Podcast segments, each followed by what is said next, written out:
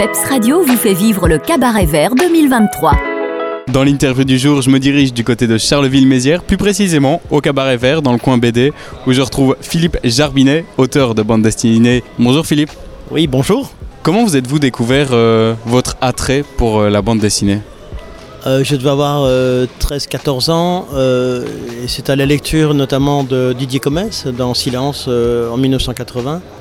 Donc euh, j'ai 58 ans aujourd'hui, donc ça, date.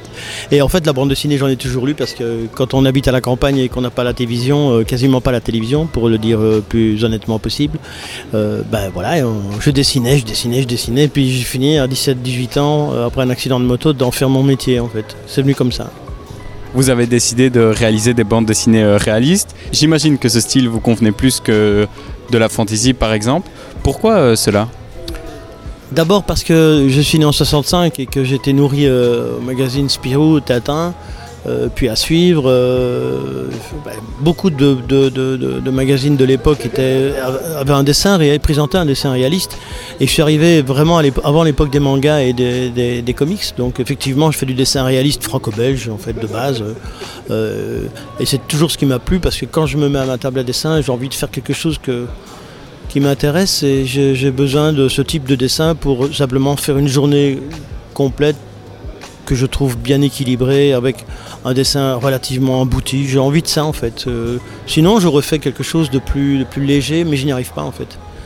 Vous êtes euh, en plus des dessinateurs euh, auteurs de bande dessinée. J'imagine que c'est un plus de pouvoir allier ces deux professions et de pouvoir dessiner et écrire vos propres bandes dessinées. Mais c'est-à-dire que la bande dessinée, quand vous la faites euh, autant d'heures par jour depuis autant d'années, il faut vraiment qu'elle occupe un espace particulier dans votre vie. Et donc, euh, si c'est pour la faire euh, à moitié, je ne dis pas que ceux qui la font à, plusieurs ne la, font à moitié, mais moi j'avais besoin de l'intégrer dans ma vie de manière à pouvoir traiter des sujets qui m'intéressent sans faire de de le- comment dire, de la- de l'autofiction ni de l'autobiographie, mais mettre des choses qui m'intéressent dedans. Quand on travaille à plusieurs, il faut avoir le tempérament pour travailler avec quelqu'un d'autre, ce n'est pas toujours simple. Et j'ai fait deux, trois expériences qui n'ont pas été vraiment concluantes. Donc euh, le fait de travailler seul, en fait, c'est une, une conséquence logique d'un apprentissage en fait euh, qui a duré quelques années. Et je me suis dit, travailler seul, je crois que pour moi c'est la seule voie possible. Voilà. Vous avez travaillé euh, sur la bien connue Airborne euh, 44. Comment c'était de traiter un sujet comme euh, celui de la guerre mondiale? J'ai toujours voulu travailler dessus et les premières planches que j'ai faites quand j'avais 15 ans étaient déjà sur la Seconde Guerre mondiale. Pour des raisons historiques, familiales, euh, je suis très impliqué par ça. Euh, mon grand-père euh, avait connu les deux guerres, donc euh, j'ai vraiment été nourri à- par des histoires qu'il racontait et qu'il avait soit vécues, soit, soit entendues, ou, des choses simplement qu'il a vues pendant les guerres.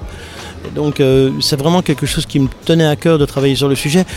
Et le village d'où je viens, et je l'ai souvent dit, euh, était, rempli de véhicules militaires. J'ai vu les vétérans. Donc quelque part, ça fait partie de ma vie sans avoir moi jamais vécu la guerre, évidemment. Donc le centre d'intérêt, il est vraiment parti de là. Y a-t-il des ouvrages sur lesquels vous avez travaillé qui vont sortir euh, prochainement? Euh, non, je travaille sur le tome 11 actuellement du nouveau diptyque qui sera le sixième d'Airborne 44.